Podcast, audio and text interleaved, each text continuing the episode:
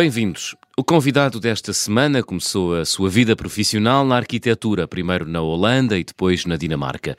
Pelo meio, criou uma plataforma online para promover o surf em Portugal. A crise do subprime mudou-lhe a vida.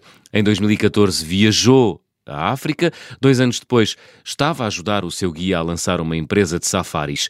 Fez formação em condução de safaris e hoje faz disso a sua vida. Senhor arquiteto Pedro Quirino, bem-vindo às Conversas do Fim do Mundo. Olá, João, obrigado. Ninguém te chama arquiteto. Ora, é essa. Ninguém te chama arquiteto, pois não, Pedro? Não, já há muitos anos. Eu até fiquei surpreendido, tratando por arquiteto, que Foi. já soa mal. Soa- Soa-te mal. É estranho, é estranho, pelo menos. Muito bem. Ah, mas não, já ninguém me chama por, já ninguém me trata por arquiteto. Muito. Mas pensas em casas e, e arquitetura ou já esqueceste completamente esse teu passado? Às vezes, sim. Ah, enfim, adoro arquitetura e arte. Estudei durante muitos anos e aquilo eu acho que era mais paixão do que vocação. E ainda bem que eu não percebi a tempo. Portanto, não valia a pena estar ali a insistir. Pedro, ainda te lembras do teu primeiro safari? Me lembro, pois, é, é inesquecível um safari. É? O meu primeiro safari, primeiro, primeiro foi. Eu acho que foi para aí em 2006, talvez, com, com o meu pai. Com o teu pai. Ah, mas já eras Sim, adulto. Um safari. Já, já, já era crescidinho. Aham. Eu até fui eu que, que marquei, assim, ah, meio de surpresa, marquei um safari. Na altura fomos à, à Tanzânia e ao Quênia. Uhum. E esse foi o primeiro safari e, aliás, nem, nem foi aí que eu descobri a minha paixão por África, porque essa já é uma paixão antiga, precisamente com o meu pai que via os programas todos da BBC e da National Geographic, e eu miúdo via aquilo com ele e fiquei com essa paixão. E então marquei um safari para nós e foi o primeiro safari. Muito esse. bem, vamos guardar essa- as razões dessa paixão por África para a segunda parte do Tá programa. Queria explorar eh, esta, esta tua vertente profissional. Portanto, o teu primeiro safari foi em 2006, já em idade adulta, com o teu pai. Ahm, sentiste uma criança, Pedro, a olhar para Foi. aquelas paisagens e conseguiste ver animais? Autenticamente. Foi? Sim, bastante. Acima de tudo foi ver aquelas paisagens que só se via no, na televisão a partir do, do sofá. O Serengeti, Ngorongoro, o Kilimanjaro. E estar lá foi, foi arrepiante. É ver aquelas paisagens que se vê vezes e vezes sem conta e os animais e depois estar ali a cheirar mesmo aquelas coisas é, é impressionante. Hum, Eu nunca. E o meu pai eh, também. Estávamos os dois bastante emocionados. Muito bem. Eu nunca fui à África, portanto, também, eh, também nunca participei num safari. Do ponto de vista físico, não é um bocadinho, não é um bocadinho penoso, ou seja, não está muito calor. Não. Não. Ah, enfim, para um português que está habituado ao calor, Ah, não faz assim grande diferença, na verdade. Ok. E aliás, a época de safaris acontece no nosso verão, que é inverno lá, portanto as temperaturas estão mais baixas. Ah, E outras das razões pela qual se deve viajar, fazer um safari ali entre os meses de maio e outubro, é porque lá chove menos. Portanto, os animais têm pouca água e estão mais concentrados na- nos charcos e nos, em alguns locais em que, onde tem água nos rios. é mais fácil até é mais vê-los. fácil avistá-los. Ok. É, exatamente. Muito bem. Esse primeiro safari, tu lembras-te de que animais é que viste? Todos, aliás, todos. Vi os Big Five, os Big Five todos, aqueles Os Big Five, que é- são os cinco maiores, não é?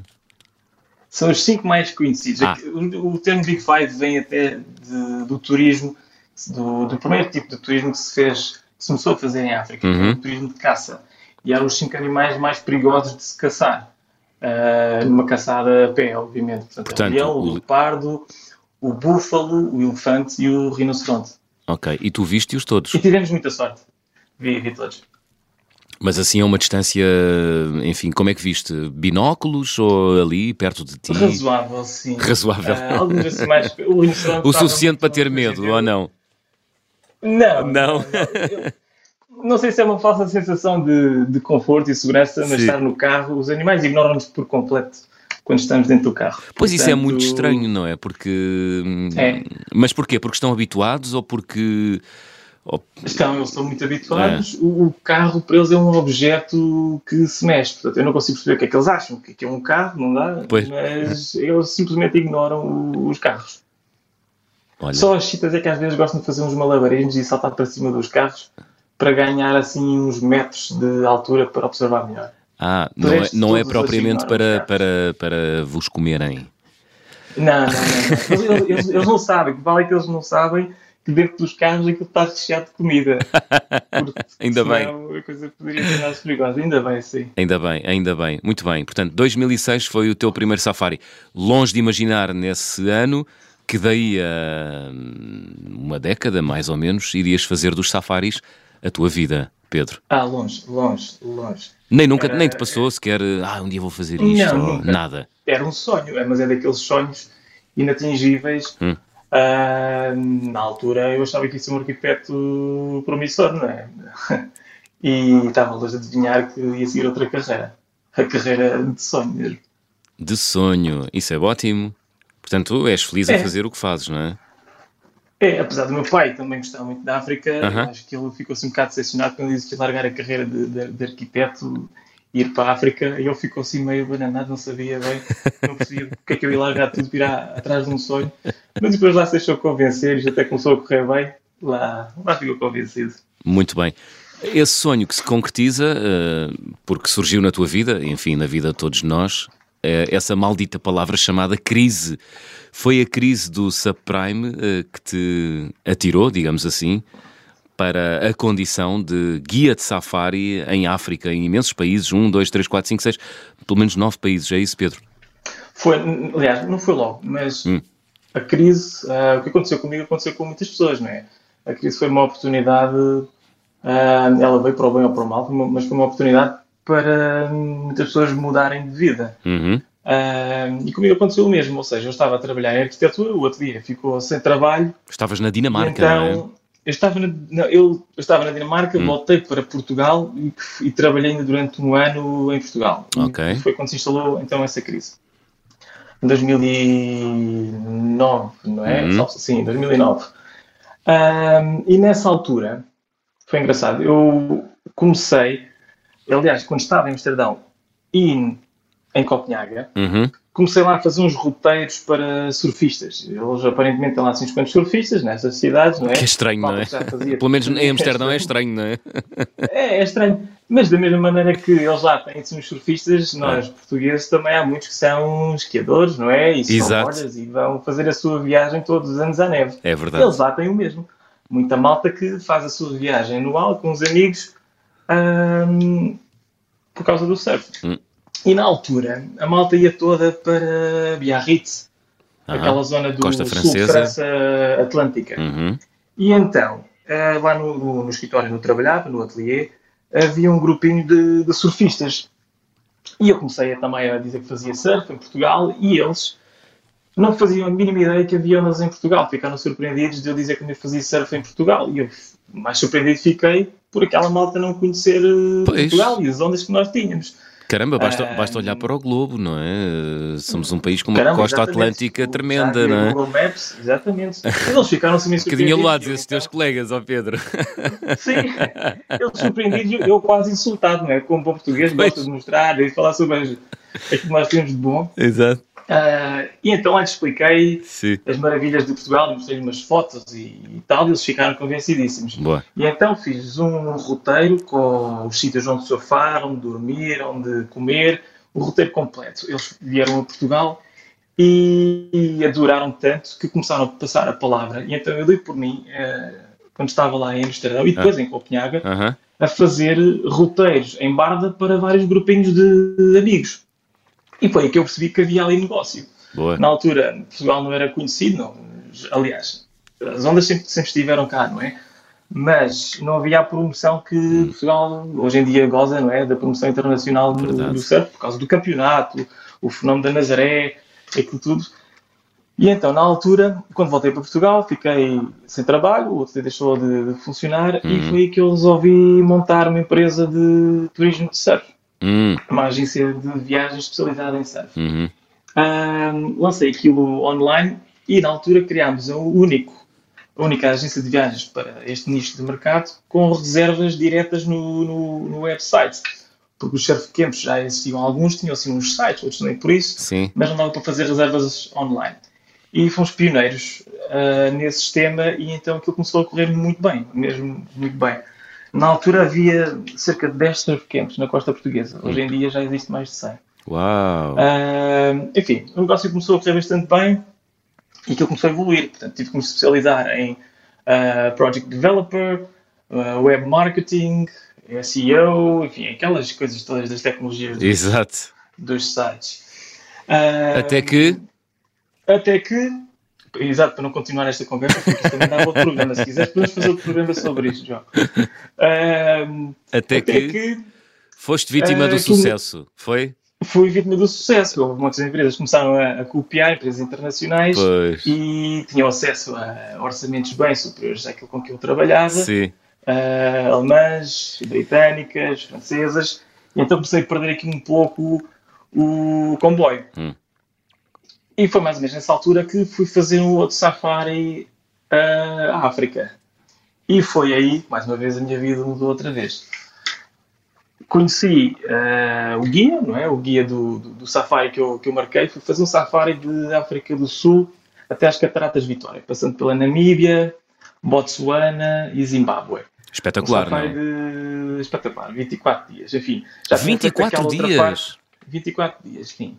Já tinha feito outra parte da África e agora fui fazer esta do mais a sul. Hum. Enfim, era, era mesmo carimbar a caderneta toda dos sítios que queria visitar em África e marquei um, um, Safari Overlanding, que são aqueles caminhões todos equipados, que é aquilo que eu faço. Uhum. Um caminhão com o equipamento todo de, de campismo, de, para cozinhar, enfim, tudo. Só não dormimos lá dentro. Ah, mas portanto, os 24 mas, dias foram, foram os 24 dias uh, junto do caminhão a acampar, é isso? Sim, o Sim. caminhão é o que nos leva para os vários sítios. E depois hum. tem o equipamento todo de campismo, as hum. tendas, os colchões, as camas e isso tudo, e montamos o acampamento em cada um dos sítios onde ficamos. Ok, portanto não dormiste, não dormiste em hotéis... Uh... Dormi sim, Alguns, algumas noites dormimos sem ser em camping, porque uh senão também é muito cansativo. Pois. tentando equilibrar assim a, a coisa. Muito bem. Uh, portanto, foram 24 dias com um grupo, foi muito, muito giro. E eu fiquei muito amigo do, do guia porque comecei a dar dicas, ah, porque ele queria ele ia montar a sua própria empresa de operadora de safaris. Boa.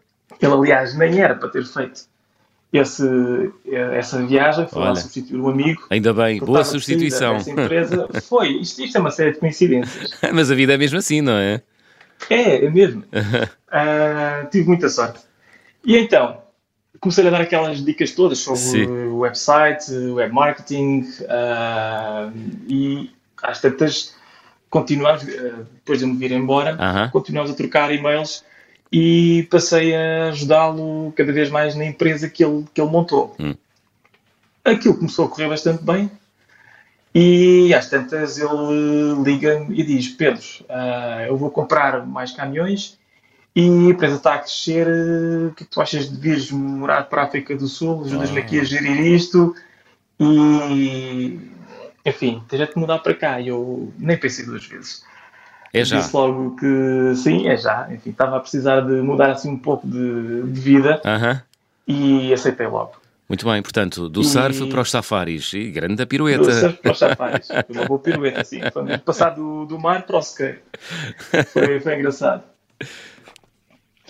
E então lá fui eu, em 2014, fazer. Uh, aliás, 2014 foi quando fiz o, o safari com ele. Em 2016 mudei-me para a África para hum, uma pequena aldeia, aquilo é uma aldeia, hum? ao pé do Kruger, chamada Utspreit. Do Kruger, Kruger uh, Park, na África do, do, Sul. Sim, exatamente, uh -huh. exatamente.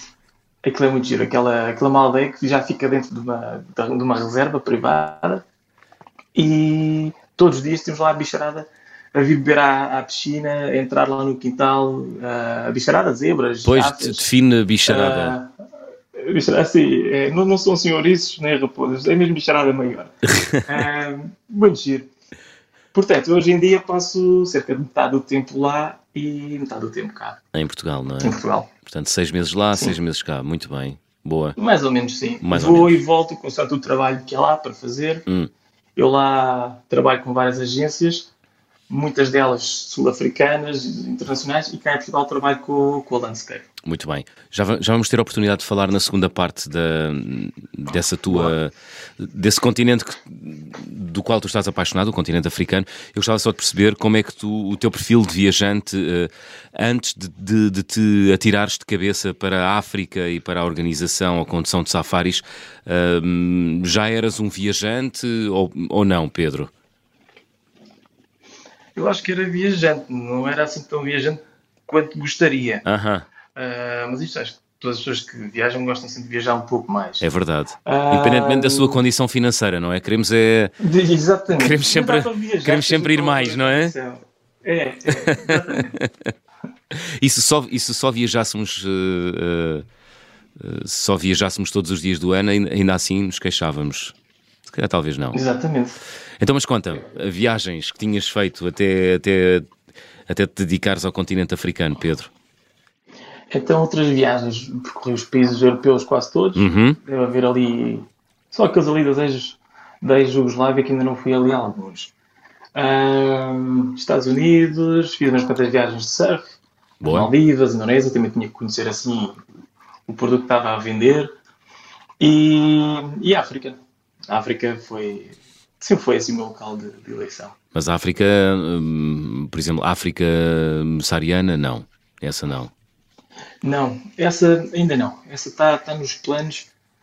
Uh, estive em Marrocos, agora a África subsaariana hum, ainda não. Aqueles países ali do deserto, uh, do Chad, hum. Mali, esses estão aqui na lista. Muito bem. Também tem, também tem bicharada para ir ver. Tem, tem, tem muita bicharada. Mas tem muitos desafios viajar para esses sítios. Hum, já agora, que desafios é que vislumbras nesses países, Pedro? Alguns desses países estão assim ainda a atravessar alguns conflitos políticos, Verdade. portanto, se calhar é melhor aguardar um pouco mais até ir lá. Gostas de tranquilidade, é isso? Os, os sítios onde eu viajo não são assim muito tranquilos. Mas esse, Sim. mas esse tipo de, de, de restrições, uh, prefiro esperar um pouco. Mexem contigo. Não importa viajar para sítios com bichos com dentes grandes e venenosos, isso não me importa. Muito bem. Estou bastante tranquilo. E... Agora, e deves ter muitas histórias com encontros, com encontros uh, imediatos do terceiro grau com uh, bicharada uh, diferente. Bom, estamos à conversa com o líder de viagem Pedro Quirino. Vamos abrir o álbum de viagem.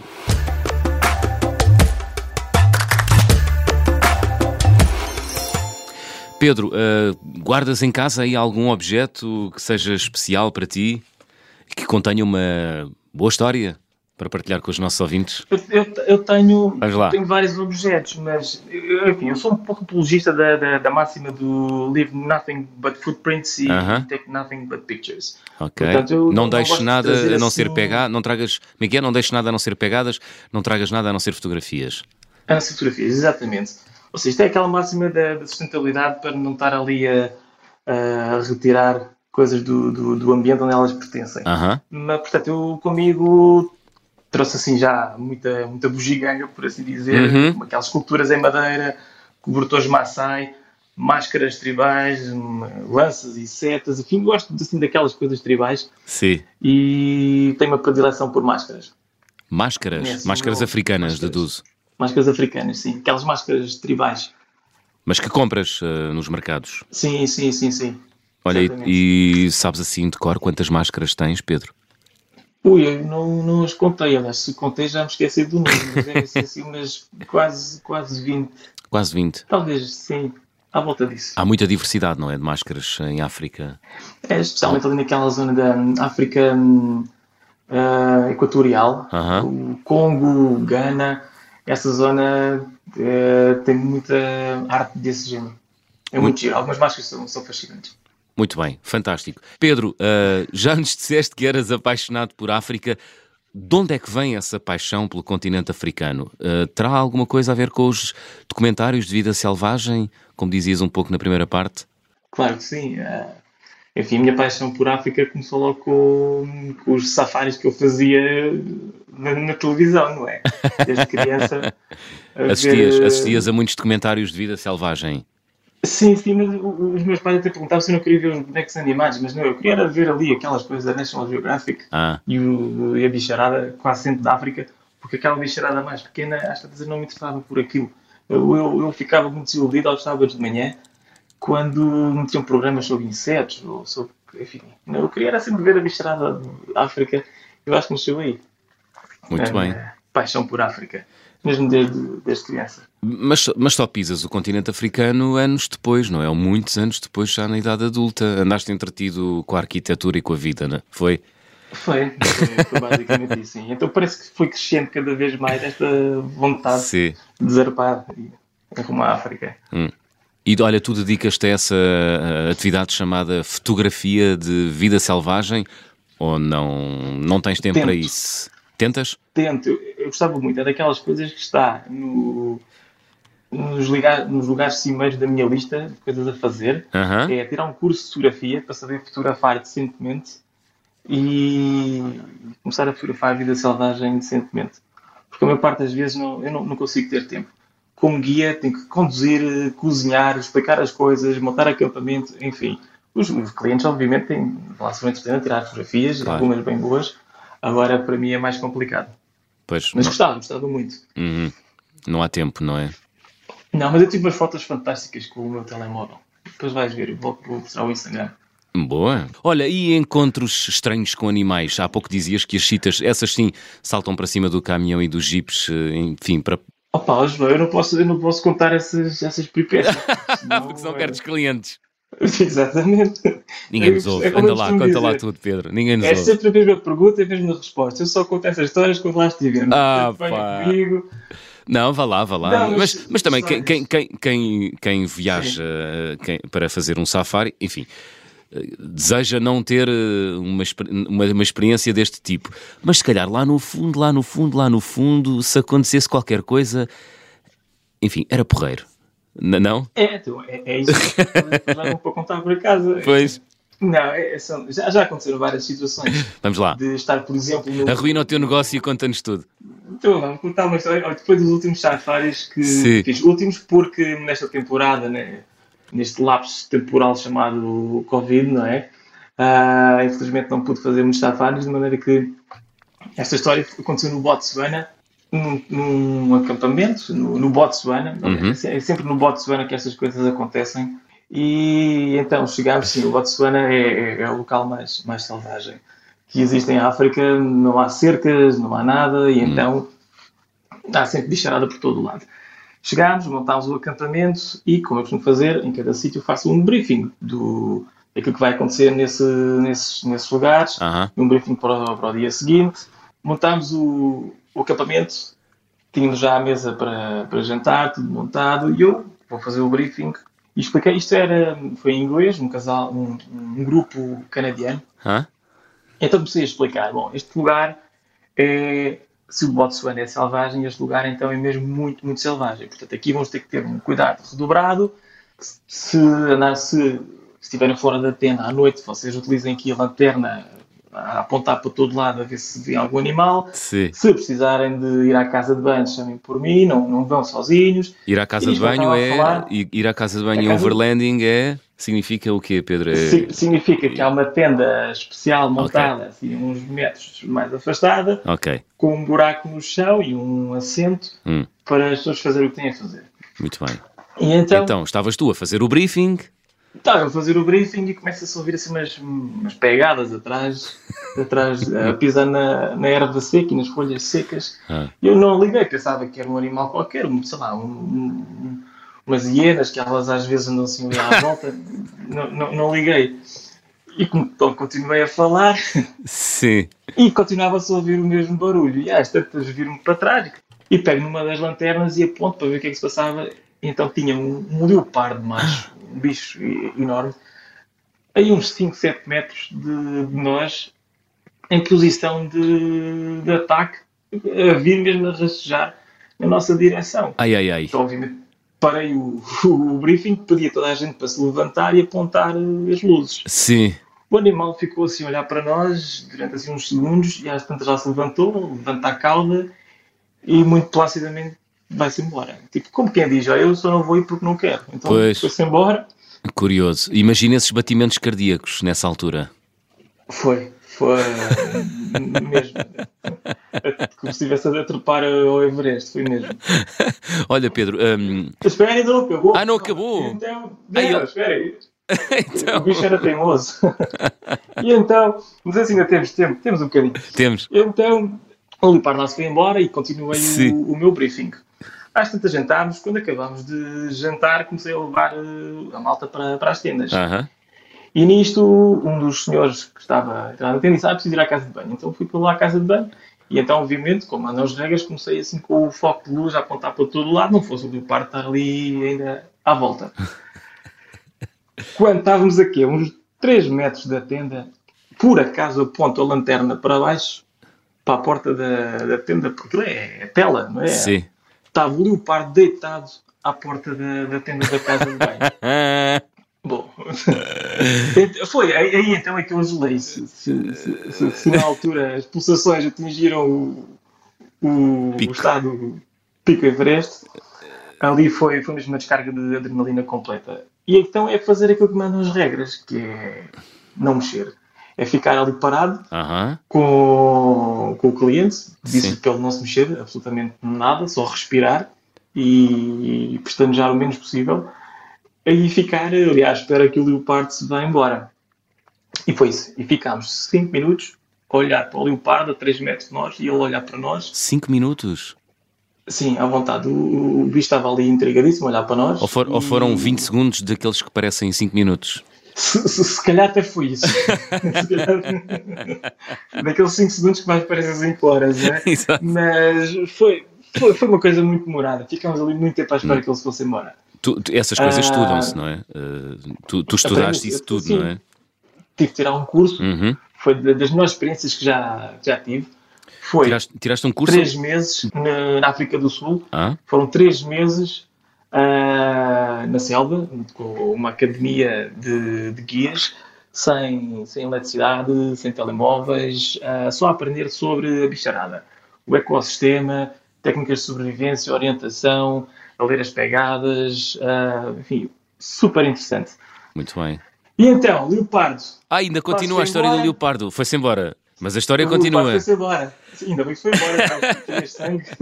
não há sangue, não come sangue. O Leopardo foi-se embora, fui lá para a, para a casa de banho.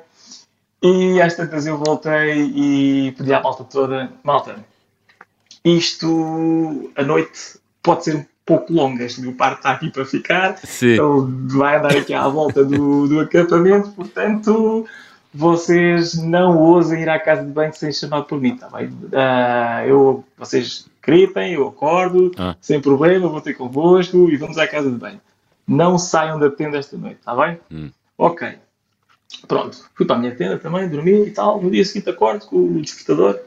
Uh, estava o sol a nascer para preparar o pequeno almoço, aquelas coisas, antes dos clientes acordarem também, meia hora antes.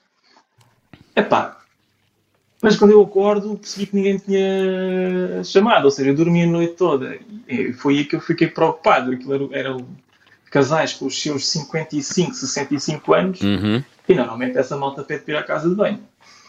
Uh, eu pensei, oh diabo, então será que eles chamaram Sim. e eu não acordei, o que é chato, é muito pouco profissional. Será que foram todos comidos?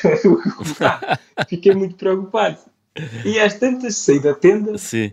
Uh, assim, bastante cauteloso, não é? Porque não fosse o leopardo estar, estar ali à volta, olhei para todo o lado e não sei o quê, e percebi que a malta estava toda a dormir, ouvi-os assim a ressonar dentro das ah. tendas, pronto, ah. tranquilo. Começa a preparar o pequeno almoço ali, a cortar a fruta e essas coisas, e às tantas o sol começa a, começa a clarear. Sim. E, opa, quando eu olho para a frente de duas tendas, duas das tendas Sim. tinham, eu não sei como é que é dizer isto assim aqui neste programa, tinham dois cocós à porta da tenda. E... Duas delas. Ou seja, foi aquela malta que teve medo a chamar eh, ah. por mim. e então não quiseram ir à casa de banho e fizeram. Foi logo ali. imaginar como é que eles fizeram aqui. Uh, portanto, querias peripécias? Então, essa é uma delas.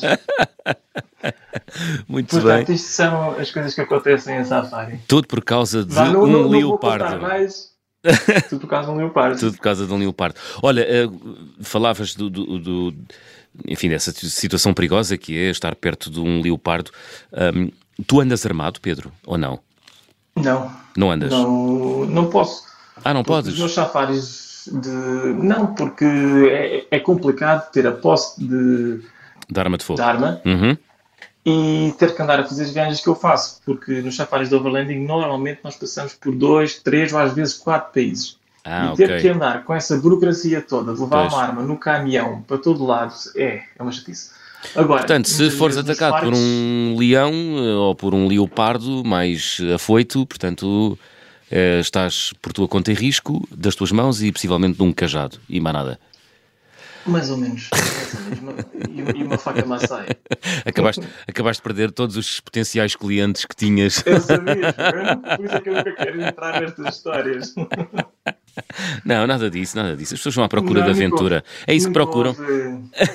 é isso que procuram é, as pessoas, aventura, não é? Não, mas para, para, para te tranquilizar e nos tranquilizar, Sim. muitas vezes quando nós fazemos, nós estamos nesses parques, ou quando fazemos as caminhadas nesses parques, uhum. essa é a atividade mais gira. É caminhar com essa bicharada toda lá à volta, onde vemos mesmo leões uhum. e leopardos a, a, pé, a curta distância. Uhum. Uh, essa malta, os guias locais que às vezes nos levam uh, para ver os animais a pé, esses às vezes vão armados. Pedro, estamos a chegar ao final do programa, vamos fazer o habitual check-out?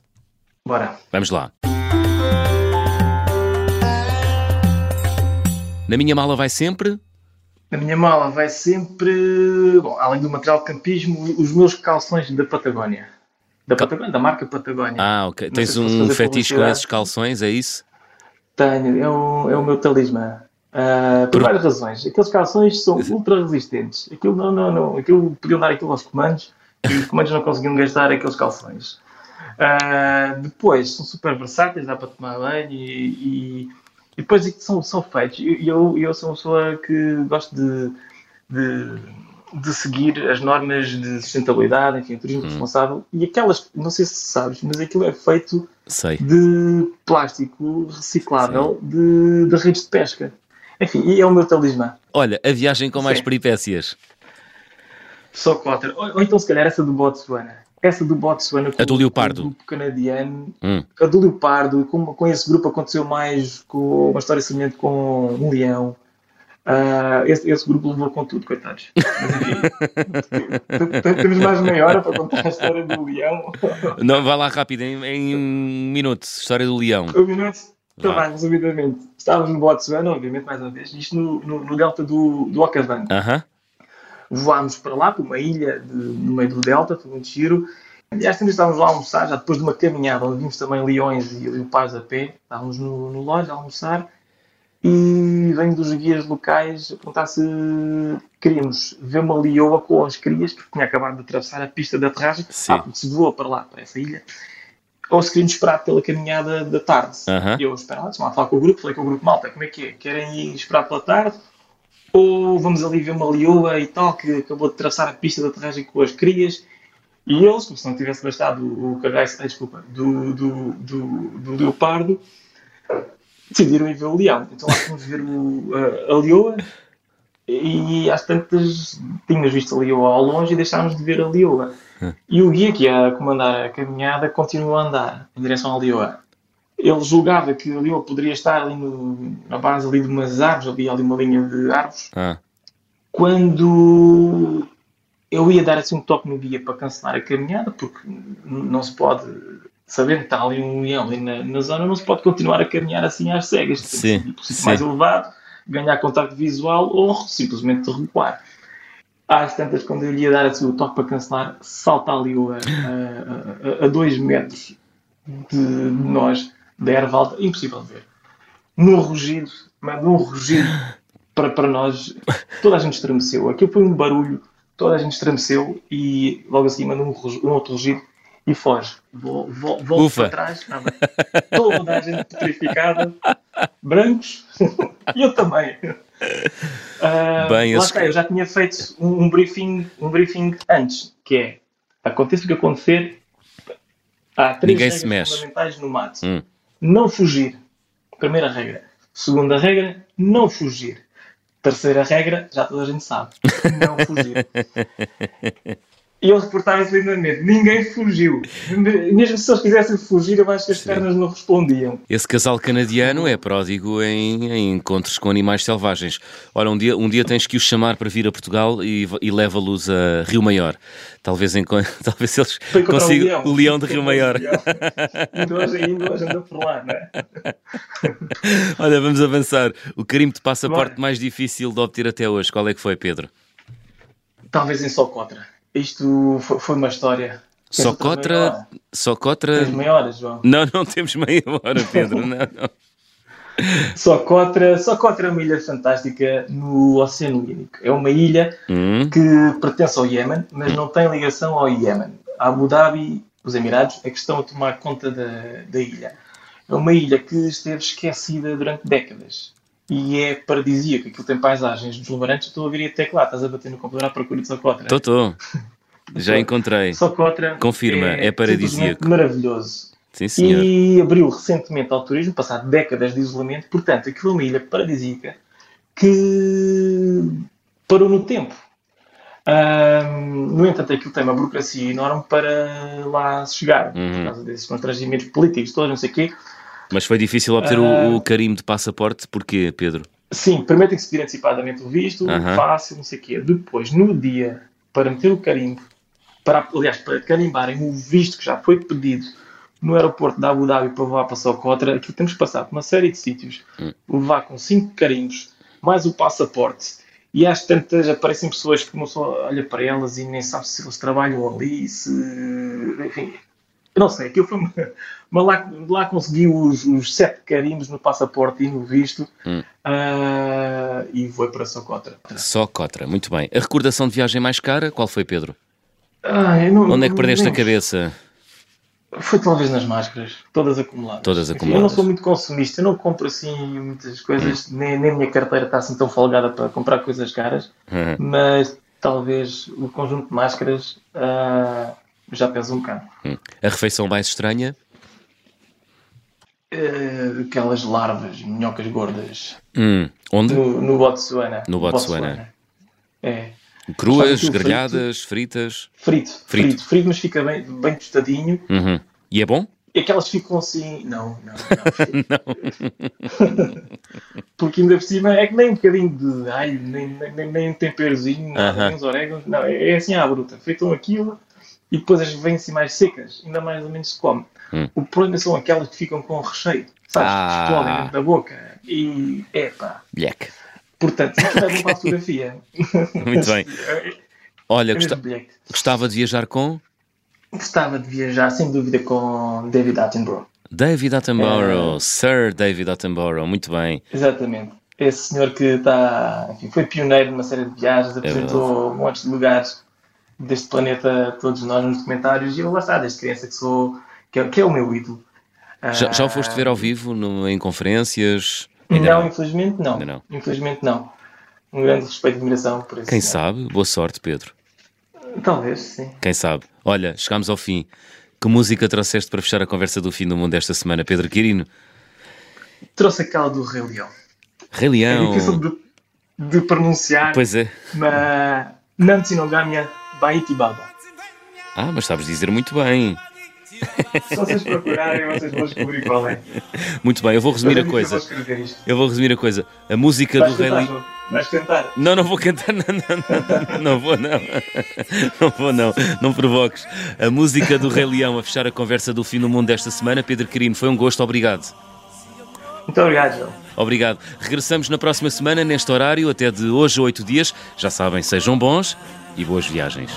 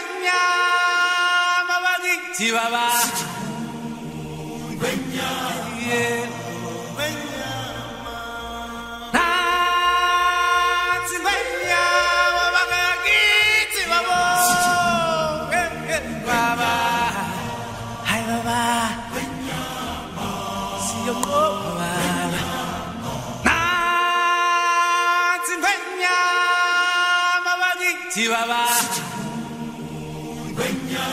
Yeah. Wenya.